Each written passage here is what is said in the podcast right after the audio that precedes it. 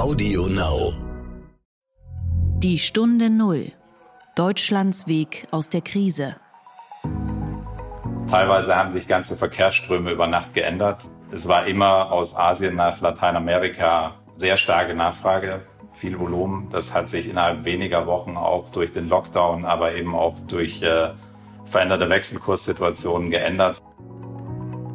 Wir sehen wieder viel mehr Beschäftigung auch für die Schiffe weltweit.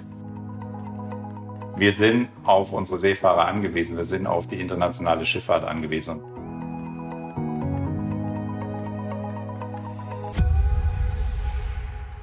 Hallo und herzlich willkommen zur Stunde Null, dem Podcast für Deutschlands Weg aus der Krise und den Neustart. Mein Name ist Horst von Butler, ich bin Chefredakteur des Wirtschaftsmagazins Kapital. Schön, dass Sie wieder zuhören und wie immer am Anfang, Sie kennen das bereits aus den vergangenen Folgen, gibt es am Anfang einen Einspieler unseres Sponsoren. Die heutige Folge von Die Stunde Null wird Ihnen präsentiert von Datev. Die Genossenschaft ist nicht nur Spezialist für Software- und IT-Dienstleistungen für Steuerberater, sondern hat auch einiges für Unternehmer zu bieten. Datev informiert und unterstützt gemeinsam mit den Steuerberatern gerade jetzt nach dem Motto Corona gemeinsam bewältigen. Mehr dazu im Unternehmermagazin Trialog unter www.trialog-magazin.de. Ja, heute geht es einmal rund um die Welt und auf hohe See und zwar spreche ich mit Maximilian Rotkopf, er trägt als COO die operative Verantwortung für das weltweite Schifffahrtsgeschäft bei Hapag-Lloyd, der traditionsreichen Reederei aus Hamburg. Wir sprechen mit ihm natürlich über die Schifffahrt, über Lieferketten und die Lage auf den Weltmeeren, denn 90 Prozent des Handels läuft über die Ozeane und deshalb spüren die Reeder immer sehr genau, wie es gerade läuft mit der Wirtschaft. Kurz erklärt. Ja, heute Morgen haben wir das Format kurz erklärt und nicht den Gedanken zum Tag. Und zwar geht es um den mysteriösen Giftanschlag auf den russischen Oppositionspolitiker Alexei Nawalny. Ein wahrer Krimi. Die Hintergründe erklärt uns mein Kollege Nils Kreimeier, den Sie ja auch schon kennen. Er war viele Jahre Redakteur für Osteuropa und Russland bei der Financial Times Deutschland und covert auch heute noch die Themen für Kapital. Nils, meine erste Frage, wer ist eigentlich diese Figur Alexei Nawalny? Alexei Nawalny ist zum einen ein sehr charismatischer Volkstribun. Er ist beliebt vor allem in den russischen Städten und bei jüngeren Menschen in Russland. Ähm, er schaffte es 2013 äh, bei der Moskauer Bürgermeisterwahl zu einem sehr beachtlichen Ergebnis, vor allem wenn man bedenkt, dass sein damaliger Gegner eigentlich alle staatlichen Ressourcen zur Verfügung hatte, ähm, äh, mit denen verhindert werden sollte, dass sich ein Oppositioneller ähm, durchsetzen kann. In den vergangenen Jahren ist Nawalny vor allem durch seine Berichte über Korruption in der russischen Politik bekannt geworden, in der russischen Politik und in der Elite. Er macht das sehr geschickt. Er arbeitet mit modernen Mitteln wie Drohnen und äh, YouTube-Videos. Äh, seine Teams äh, stellen intensive Recherchen an, nicht nur in den Großstädten, sondern auch in der Provinz, also zu Provinzfunktionären.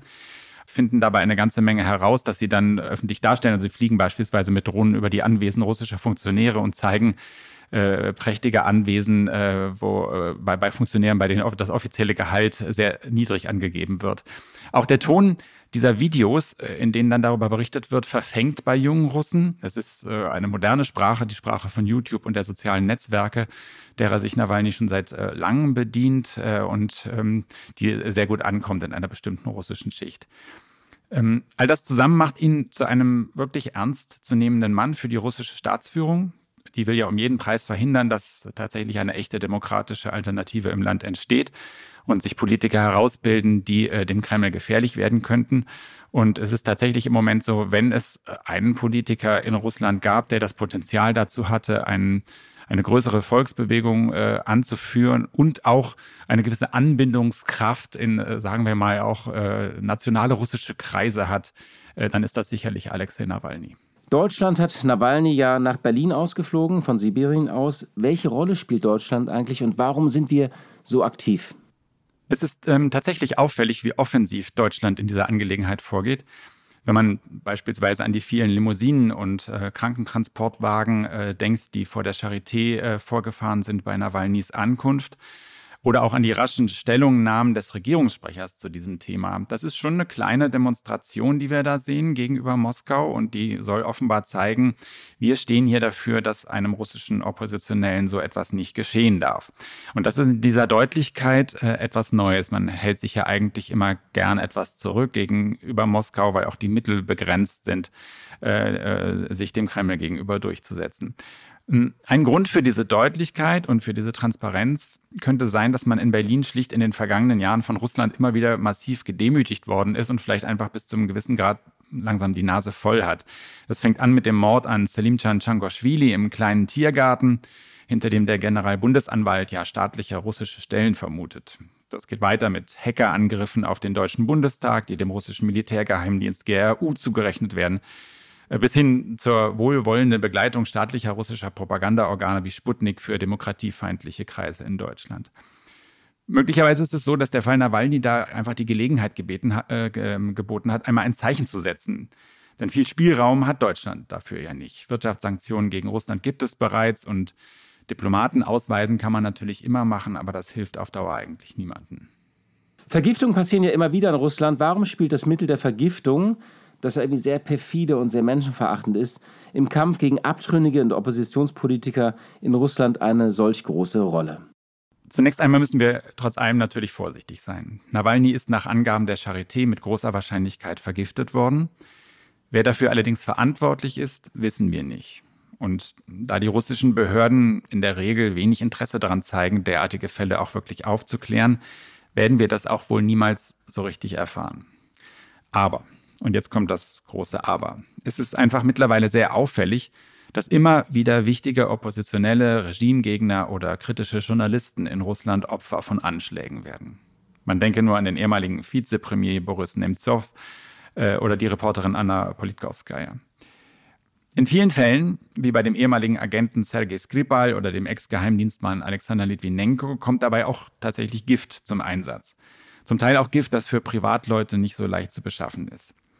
Warum das so ist, ist schwer eindeutig zu sagen. Man kann dazu nur mutmaßen. Aber eine mögliche Erklärung ist, dass diese Methoden sehr stark alten Methoden des sowjetischen Geheimdienstes KGB ähneln, also der Kernorganisation, aus der nicht nur äh, der russische Präsident Wladimir Putin hervorgegangen ist, sondern auch viele seiner, seines direkten Umfeldes äh, und seiner Getreuen. Das Signal wäre dann klar. Ohne dass man sich offen bekennen muss, wird signalisiert, dass der Staat hinter diesen Taten steht und damit wird für alle Abweichler im Land eigentlich ein Klima der Angst erzeugt. Gerade Gift ist ja etwas, äh, was so ein ständiges Angstgefühl erzeugt, wo man das Gefühl hat, man kann sich damit dagegen eigentlich kaum wehren. Hat dieser Anschlag dann etwas mit den Unruhen in Weißrussland zu tun oder ist das jetzt wirklich nur ein Zufall? Hm, ja, dass der Fall Nawalny mit der Welle von Demonstrationen gegen mutmaßlichen Wahlbetrug in Belarus zusammenfällt, kann purer zeitlicher Zufall sein. Aber natürlich gibt es, wie so oft in Russland, dazu auch ganz andere Theorien.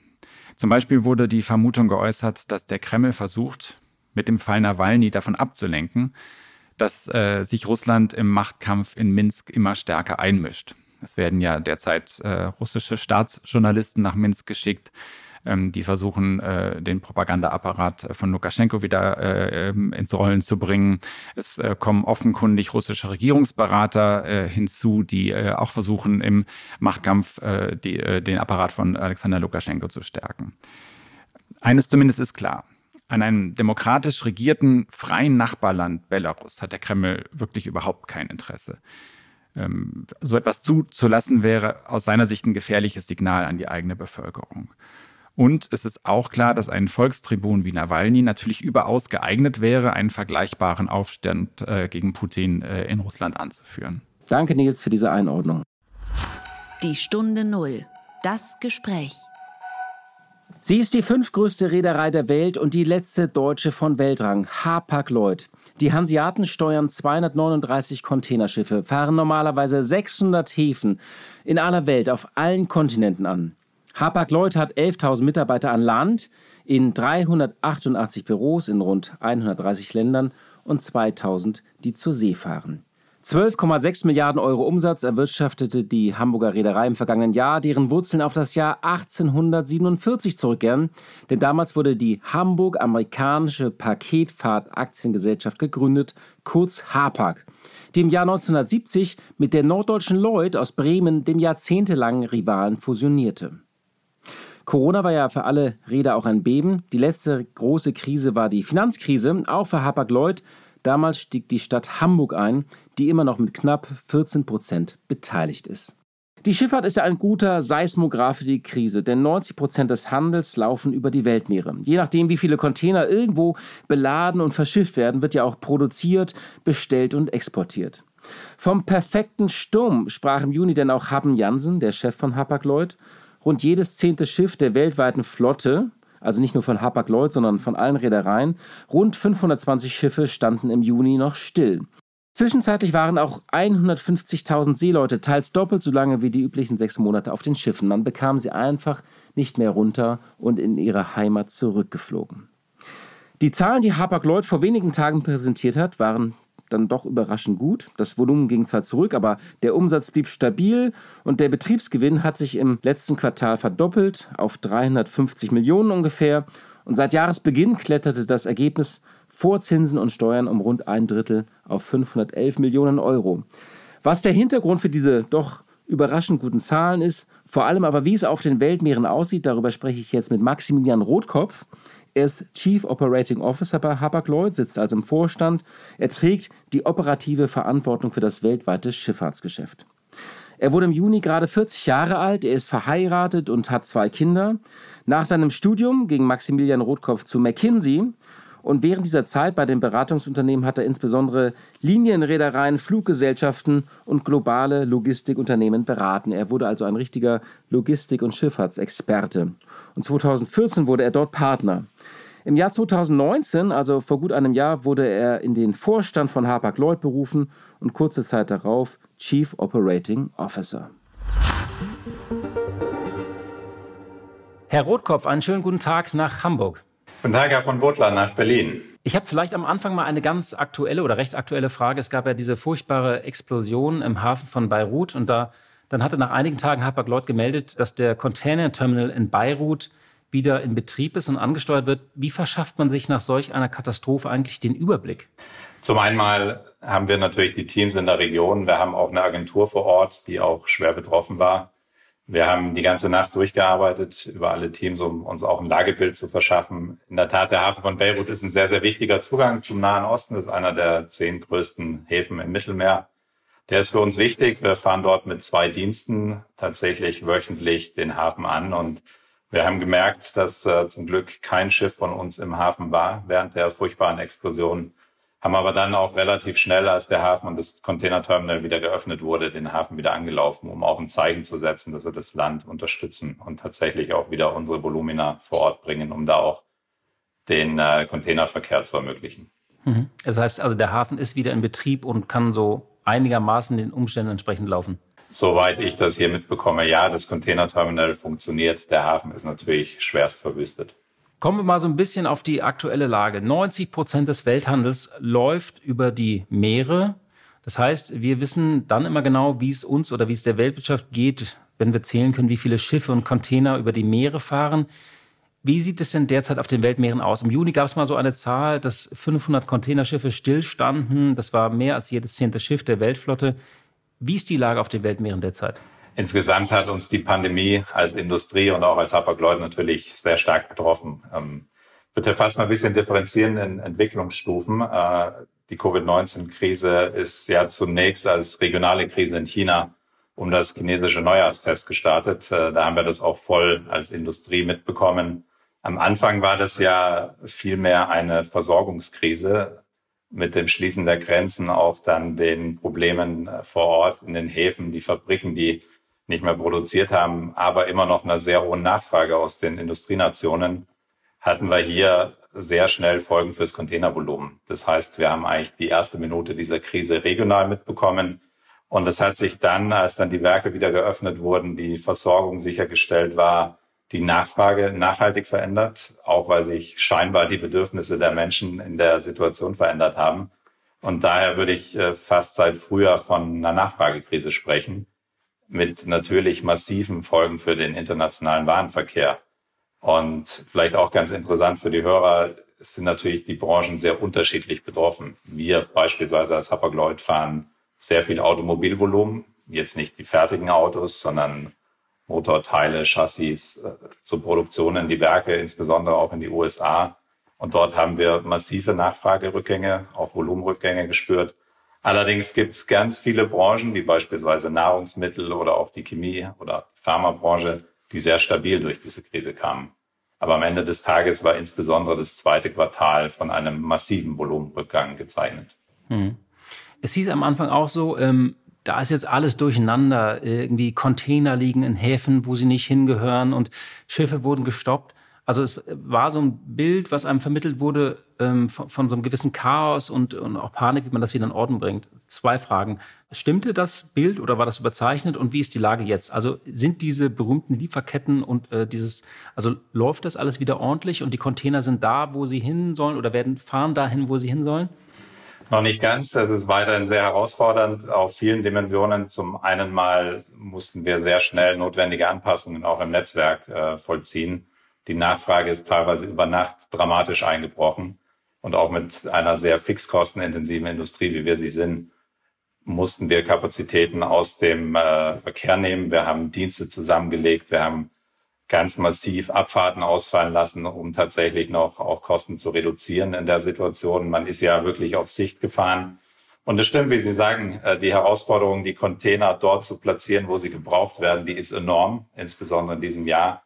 Teilweise haben sich ganze Verkehrsströme über Nacht geändert. Ein Beispiel, es war immer aus Asien nach Lateinamerika sehr starke Nachfrage, viel Volumen. Das hat sich innerhalb weniger Wochen auch durch den Lockdown, aber eben auch durch äh, veränderte Wechselkurssituationen geändert, sodass viel mehr Nachfrage aus Lateinamerika nach Asien beispielsweise da war. Und mit sowas umzugehen, dann tatsächlich auch Equipment vor Ort zu haben, Kühlcontainer, normale Container, das ist und war sehr herausfordernd und das betrifft jetzt auch wieder Asien. Dort sehr starke Nachfrage, insbesondere in die USA, aber eben auch nach Nordeuropa. Und wir tun alles, damit unsere Kunden auch am Ende des Tages die leeren Container vor Ort haben. Und hier noch ein Tipp von Datev, speziell für Unternehmer. Datev unterstützt gemeinsam mit den Steuerberatern, um besser durch die Krise zu kommen. Mit Informationen zu den Fördermaßnahmen aus dem neuen Konjunkturpaket zu guten Strategien, um eine Insolvenz zu vermeiden oder zum Thema Liquidität. Jede Menge weitere aktuelle Infos gibt's im Unternehmermagazin Trialog unter www.trialog-magazin.de. Und man hat dann ja auch wieder so aktuelle Entwicklungen, dass die Chinesen zum Beispiel sagen, wir nehmen keine Kühlprodukte mehr aus äh, Brasilien oder so, nicht? Das ist dann ja auch wieder eine Umstellung, nicht? Ja, in der Tat, äh, das ist äh, sehr herausfordernd für unsere Kunden. Teilweise wurden die Häfen dann geschlossen. Es äh, gab keine Möglichkeit, die Kühlcontainer mehr vom Hafen ins Inland zu bringen. Das hat sich deutlich normalisiert, aber man muss auch sagen, dass eigentlich selbst während der Hochzeit der Krise die ganze Supply Chain weltweit sehr gut funktioniert hat.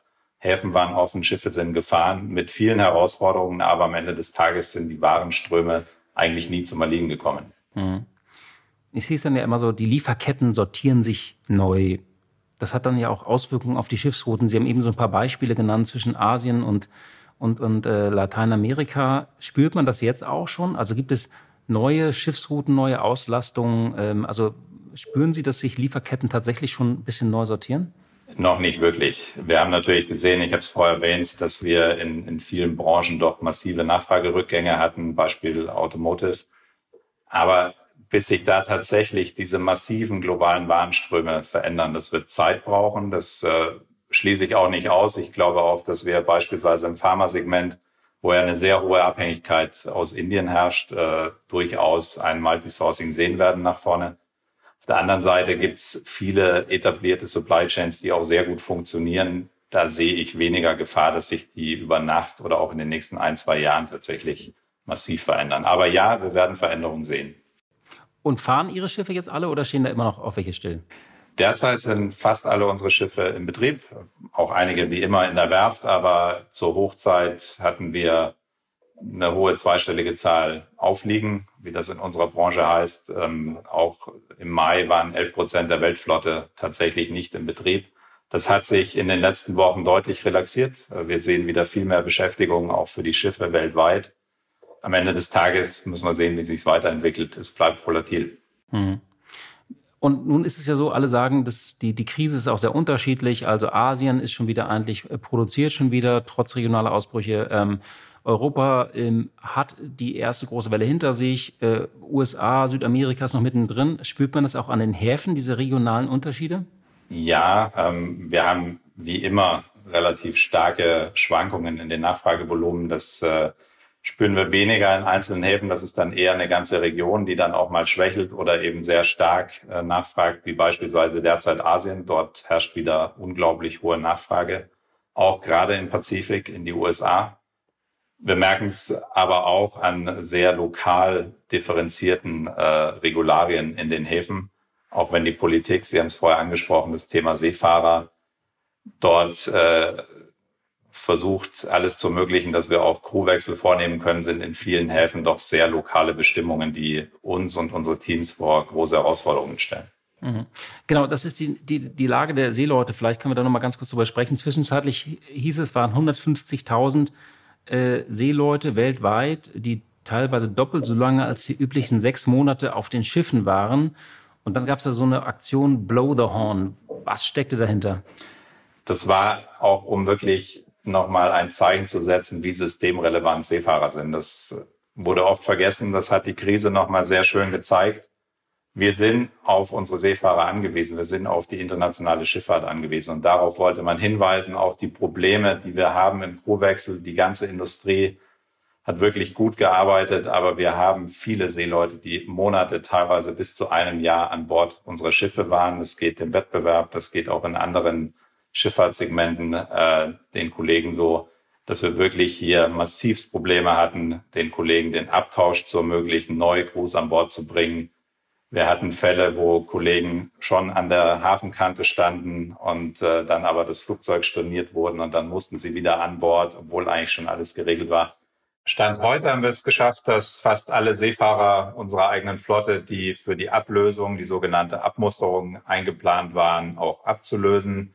Wir haben weiterhin massiv Probleme, insbesondere in Asien. Insbesondere hat es uns gefreut, an dieser Aktion Blau de Horn auch teilzunehmen, um auch hier in Hamburg, was gut hörbar war, jeden Mittag 12 Uhr ein Zeichen zu setzen für die Systemrelevanz unserer Seefahrer. Hm. Nun ist es ja so, dass Ihre Reederei trotzdem eigentlich ganz gut durch die Corona-Krise gekommen ist. Ähm, Sie haben Ihren Gewinn im ersten Halbjahr sogar verdoppeln können. Wie haben Sie denn das geschafft? Ist richtig. Wir haben in der letzten Woche unsere Halbjahreszahlen veröffentlicht und diese zeigen, dass wir alles in allem ganz gut dastehen und sich insbesondere unsere Maßnahmen positiv ausgezahlt haben. Wir haben zum Beispiel sehr flexibel auf die sich verändernde Nachfrage im Markt reagiert, indem wir das Netzwerk und unsere Kapazitäten schnell anpassen konnten. Wir haben Dienste zusammengelegt. Wir haben die Dienste am Anfang wöchentlich auf den Prüfstand gestellt, haben Abfahrten ausfallen lassen und haben aber auch Charterschiffe an die Eigner zurückgeben können. Man muss dazu sagen, dass circa ein Drittel unserer Transportkapazität gemietet ist von den Chartereignern, was ungefähr die Hälfte unserer Schiffsflotte entspricht. Zum Zweiten haben wir direkt zu Beginn der Krise ein sehr umfangreiches Kostenprogramm aufgesetzt. Wir haben das Performance Safeguarding Programm genannt, das eigentlich über alle Kostenkategorien in allen Regionen, in allen Funktionen wirkt. Wir möchten damit zum Jahresende einen mittleren dreistelligen Millionenbetrag einsparen, um tatsächlich Profitabilität und Liquidität zu sichern. Das sind neben Netzwerkanpassungen insbesondere Kostenkategorien wie Terminal, Transport, aber auch Equipment und Overhead. Hm. Auf Ihrer Homepage findet man auch recht viele Mitteilungen zum Thema General Rate Increase. Wird es generell jetzt teurer, Container zu transportieren? Nein, die Preisgestaltung in der Industrie ist wie in jeder anderen auch äh, von Nachfrage und Angebot abhängig. Raten variieren. Wir haben derzeit ein relativ stabiles Ratenniveau, was sicher auch an einer gesünderen Industriestruktur liegt und auch dem Fakt, dass alle Spieler in der Industrie einfach deutlich verantwortungsvoller umgehen und auf verringerte Nachfrage auch mit Kapazitätsreduktion reagiert haben. Wir sehen derzeit in der Tat hohe Raten im Pazifik. Dort ist die Nachfrage ungebrochen, insbesondere von Asien in die Vereinigten Staaten. Wir haben aber auch Verkehrsgebiete wie beispielsweise Lateinamerika, wo wir derzeit einfach deutlich weniger Nachfrage haben und damit auch gesunkene ähm, Raten. Wurden auch manche Routen umgelegt in der Krise? Ja, wir haben äh, sehr aktiv unser Netzwerk äh, gemanagt. Wir haben Routen zusammengelegt. Wir haben aber auch Routen eingestellt, temporär. Wir haben beispielsweise auch äh, einen der Fernostdienste auf dem Rückweg nicht durch den Suezkanal, sondern um das Kap der Guten Hoffnung fahren lassen. Das dauert länger, aber war dann war das dann billiger, obwohl es länger dauert? Es dauert äh, bis zu einer Woche länger und hat aber die doch sehr teuren Suezkanalgebühren gespart. Die letzte große Bereinigung Ihrer Branche gab es ja während der Finanzkrise. Das war ja auch ähm, die Zeit, wo die Stadt Hamburg bei Hapag-Lloyd eingestiegen ist. Erwarten Sie jetzt eine weitere Konsolidierung äh, in Ihrer Branche? Insgesamt muss man sagen, dass sich die Containerschifffahrt in den letzten Jahren massiv konsolidiert hat. Von ursprünglich über 20 globalen Containerlinienreedereien sind heute noch circa neun von Weltrang übrig. Das ist weiter ein sehr wettbewerbsintensives Umfeld. Da aber alle gerade mit der Bewältigung der Krise beschäftigt sind und wir auch mittlerweile eine Industriestruktur erreicht haben, die doch deutlich stabiler ist, erwarte ich kurzfristig keine größere Konsolidierungswelle. Ich möchte das aber nicht ganz ausschließen für die nächsten Jahre. Mhm. Okay. Nochmal zu der Arbeitsweise Ihrer Reederei. Ähm, von Ihren Mitarbeitern sind ja nur 2000 zur See, 11.000 sind am Land. Die waren dann alle im Homeoffice. Jetzt überlegen alle Unternehmen, wie viel bleibt davon? Was äh, denken Sie da gerade äh, sozusagen im Vorstand? Welche Pläne schmieden Sie da gerade oder was überlegen Sie? Ja, wie vermutlich alle anderen Unternehmen auch, äh, hat Hapag-Lloyd diese Krise auch gezeigt, dass wir uns sehr schnell digitalisieren können. Wir waren von den 13.000 Mitarbeitern an Land, waren teilweise fast 98 Prozent zu Hause. Das hat erstaunlich gut funktioniert. Wir haben uns sehr schnell digitalisiert. Allerdings muss man auch ehrlicherweise sagen, dass wir prüfen, wie das Zukunftsmodell auch nach Covid-19 aussieht. Nicht alles, was, was gut heute funktioniert, ist auch langfristig äh, umsetzbar. Wir haben gerade eine, eine Analyse am Laufen, was gut funktioniert und was eben auch nicht gut funktioniert, um auch nachhaltig ein Modell zu entwickeln. Es ist aber klar, dass wir deutlich flexibler in Zukunft arbeiten werden, als wir das in der Vergangenheit getan haben. Welches Ereignis hat Sie persönlich geprägt in den letzten Wochen und Monaten, wenn Sie so zurückschauen? Das war ja auch für Sie eine neu, völlig neue Situation. Wie für alle war es auch für mich persönlich eine extrem intensive, herausfordernde Zeit. Dieses eine Ereignis, äh, das, das hängen bleibt, das gibt's nicht. Aber es war schon so, als ich gerade im Skiurlaub war und die Krise sich wirklich abgezeichnet hat und wir entschieden haben, das Büro hier in Hamburg und auch in Deutschland, Europa zuzumachen. Das war schon ein sehr einschneidendes Erlebnis und auch die Wochen und, und Monate danach in sehr intensiven Abstimmungen, in wahnsinnig viel Interaktion auch innerhalb des Vorstands, wo wir beispielsweise jeden Abend eine Vorstandssitzung haben, ist sicher etwas, was im Gedächtnis bleiben wird, auch mit vielen positiven Erinnerungen, aber eben auch immer wieder mit Rückschlägen. Okay, aber Sie waren im Skiurlaub, das heißt, Sie sind dann direkt sozusagen nach Hause ins, in, in so eine Halbquarantäne gegangen oder wie war das? Ja, richtig. Nachdem äh, wir auch das Büro zugeschlossen hatten und äh, alle Mitarbeiter von zu Hause gearbeitet haben, bin auch ich direkt in die freiwillige Quarantäne gegangen und war zwei Wochen nonstop zu Hause. Hm. Zum Schluss eine persönliche Frage. Ähm, Sie sind Jahrgang 1980, sind in sehr jungen Jahren in eine hohe Position gekommen mit viel Verantwortung. Ähm, was war für Sie, was haben Sie über das Thema Führung gelernt und, wo haben Sie vielleicht auch Rat gesucht in den vergangenen äh, Monaten? Zum einen mal auch weiterhin eine sehr hohe Transparenz in der Kommunikation zu fahren. Ähm, das war mir vorher wichtig, ist aber in der Krise aus meiner Sicht nochmal wichtiger geworden, die Teams und die Mitarbeiter mitzunehmen über den Stand des Unternehmens, die Herausforderungen, aber auch die klare Erwartungshaltung persönlich muss auch sagen, dass ich in manchen Dingen härter geworden bin, auch schneller in der Entscheidungsfindung und auf Ihre Frage, wo sucht man Rat, natürlich bei guten Freunden auch, die durchaus in verantwortungsvollen Positionen sind und mit ähnlichen Herausforderungen zu kämpfen haben, aber auch hier im Kollegenkreis. Wir haben ein sehr kollegiales Umfeld und haben da eigentlich sehr gut und intensiv zusammengearbeitet. Was meinen Sie mit härter geworden? Härter zu sich selbst oder meinen Sie härter einfach, dass man gewisse Abhärtung hat äh, und dann einfach schneller entscheidet oder, oder? Zum einen mal schneller entscheidet, aber auch äh, in Personalfragen, in der Art und Weise, wie man hinterfragt, ob Entscheidungen richtig sind und am Ende des Tages auch durchaus äh, im Umgang auch mal kürzer angebunden war. Aber am Ende des Tages auch eine Erfahrung, die einen reifen lässt. Mhm. Zum Schluss vielleicht noch, der Welthandel oder, oder die Schiffsfahrt ist immer so ein Seismograph, auch, auch für die Weltwirtschaft, wie es uns geht, ob es aufwärts geht, ob es abwärts geht, ob es stagniert. Sind Sie im Moment eher optimistisch oder ähm, eher pessimistisch? Weder noch realistisch. Ähm, man muss ganz klar erkennen, dass wir noch mitten in der Krise sind. Das Virus ist da. Das Virus beschäftigt uns noch viele Monate. Ja, die Containerschifffahrt ist sicher oftmals ein Frühindikator. Ich würde aber da noch nicht so viel reinlesen. Wir sehen derzeit eine sehr starke Nachfrage, insbesondere aus Fernost nach Europa und nach Nordamerika. Das liegt zum Teil auch daran, dass wir einen Catch-up-Effekt haben. Lagerhäuser werden aufgefüllt, um sich auch zu rüsten für die Monate, die vor uns liegen.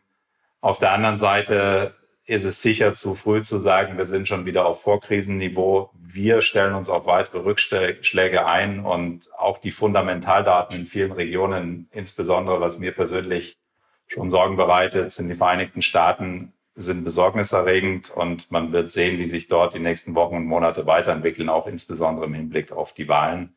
Insofern weder zu optimistisch noch zu pessimistisch. Ich glaube, die Welt hat gelernt, mit der Krise zu leben, aber es wird uns noch eine ganze Weile beschäftigen. Dann vielen Dank für diese Einschätzung und Einblicke in Ihre Branche, Maximilian Rotkopf. Danke nach Hamburg. Vielen Dank für das Gespräch.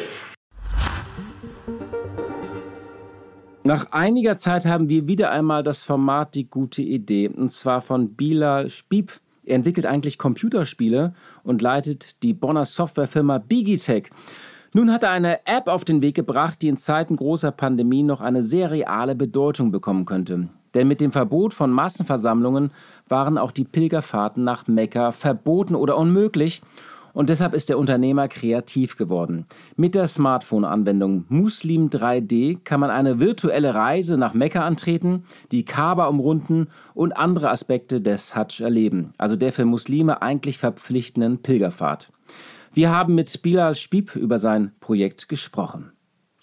Was genau kann denn diese App eigentlich machen? Also derzeit gibt es nur eine Demo-App, die kann man runterladen vom App Store bzw. vom Play Store. Da äh, kann man sich quasi einen ersten Eindruck geben lassen von, von dieser virtuellen Welt, die man dann erforschen kann. Da ist noch nicht die komplette Funktionalität drin, aber die gibt schon einen guten Eindruck davon, äh, was am Ende dabei rauskommen soll. Es geht unter anderem eben darum, dass man eine Art virtuelle Pilgerreise dann auch vornehmen kann. Und können Sie schon genau absehen, wie stark das Interesse daran ist und wie stark das auch angenommen wird? Es richtet sich vorwiegend natürlich an die muslimische Kundschaft, aber es könnte auch so als eine Art virtuelle Tour durch die heiligen islamischen Städten und die gottesdienstlichen Handlungen auch gesehen werden. Deswegen ist es durchaus interessant auch für Nichtmuslime, die Interesse daran haben, mehr über die Religion zu erfahren, über die Praxis, über die Hintergründe, warum man bestimmte Dinge tut und sagt. Ja, also ähm, insbesondere jetzt wegen der Corona-Pandemie gab es sehr, sehr viel Interesse von Seiten der Medien, aber auch von Seiten der Konsumenten. Seitdem wir jetzt die Demo-Version raus haben, letztes Jahr im Mai, glaube ich, war das, da ähm, also 60, 70 Prozent der Downloads waren jetzt in den letzten Monaten seit März. Und die gehen im Moment Richtung eine Million Downloads. Also es ist ein erhebliches Interesse weltweit an dem, was wir hier tun. Äh, wir haben ja damit natürlich schon äh, lange vor der Corona-Pandemie angefangen. Ähm, jetzt ist es ein bisschen in diese Richtung gerutscht, dass wir äh, ja mehr oder weniger so eine digitale Alternative bieten. Und das passt ja ein bisschen auch zu dem, was eigentlich weltweit in anderen Branchen und in anderen Bereichen auch passiert. Das Interesse ist definitiv gestiegen, aber es war schon vorher natürlich auch da. Ist es denn nach religiösem Verständnis überhaupt legitim, die Pilgerreise virtuell zu absolvieren? Das ist eine sehr, sehr gute Frage, die äh, ich selber nicht beantworten kann, weil ich selber auch kein äh, islamischer Gelehrter oder sowas bin. Ähm, natürlich informieren wir uns selbst und ich habe auch meine eigene Meinung, aber ich denke, im Rahmen dessen, was jetzt auch so passiert und in, im Rahmen dessen, dass es jedes Jahr immer mehr Pilger sind, die jetzt auch dahin gehen, sucht man, denke ich, auch nach äh, Alternativen äh, und nach Möglichkeiten, das Ganze besser zu handeln, besser zu managen. In dem Sinne würde ich sagen, dass unsere App mehr als eine Art Trainings- oder Vorbereitungs-App für dieses große Event ist und nicht ein Ersatz. Ist auch eine sehr, sehr äh, große Sache im Leben eines Muslims. Es ist eine der, man sagt, eine der fünf Säulen des Islams, dass man einmal im Leben auch dahin gegangen ist, wenn man finanziell und gesundheitlich in der Lage ist. Ähm, dementsprechend ist natürlich sehr, sehr wichtig, dass man weiß, was man dort tut, wohin man geht. Man will, nicht zurückkommen und das Gefühl haben, habe ich jetzt doch was Falsches gemacht oder ist es überhaupt angenommen worden, sozusagen. Laut der eigenen Statistik vom äh, Königreich Saudi-Arabien ist es auch so, dass bis 2030 das von aktuell, ich glaube, acht bis zehn Millionen auf 30 Millionen steigen wird, die da jährlich hingehen.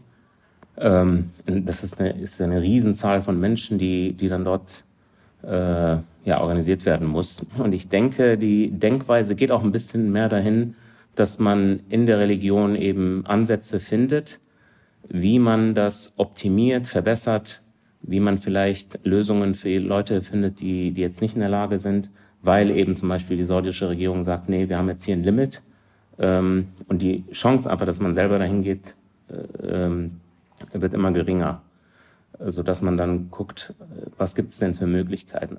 Und zum Schluss noch mal eine Frage, womit soll eigentlich jetzt Geld verdient werden mit dieser App? Ich sag mal, eine ideale Lösung wäre, dass wir dort mit den, mit den Behörden zum Beispiel zusammenarbeiten. Es gibt ein extra Ministerium für das, für die islamische Hajj, ähm, die als Partner zu gewinnen, vielleicht mit einer Art Lizenzmodell, wo man dann eine digitale Lösung auch bietet. Das ist natürlich von großem Interesse für, für, für uns. Wir haben da auch sehr, sehr gute Connections inzwischen und arbeiten darauf hin, dass wir da auch ein, ähm, ein Ansprechpartner dann auch sind.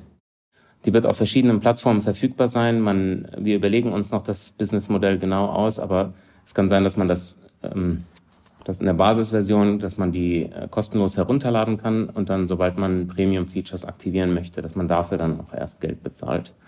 Wenn es natürlich eine Art Deal oder eine Art Partnerschaft mit den Behörden dort gibt, ähm, die dann auch ein Interesse daran haben, dass die Leute das wirklich als Trainingstool oder sowas benutzen, dann ähm, wäre auch denkbar natürlich, dass man das kostenlos herausgibt und mit einem Lizenzpartner dann da zusammenarbeitet. Ja, vielen Dank nach Bonn, Bilal Spieb. Ja, sehr gerne. Ja, liebe Hörerinnen und liebe Hörer, das war es bereits für heute und wir hören uns hoffentlich am Freitag wieder. Und dort geht es um die große Kunst. Lassen Sie sich überraschen. Ich wünsche Ihnen noch eine schöne Woche. Die Stunde Null. Deutschlands Weg aus der Krise. Dieser Podcast ist Teil der Initiative Zeit, die Dinge neu zu sehen.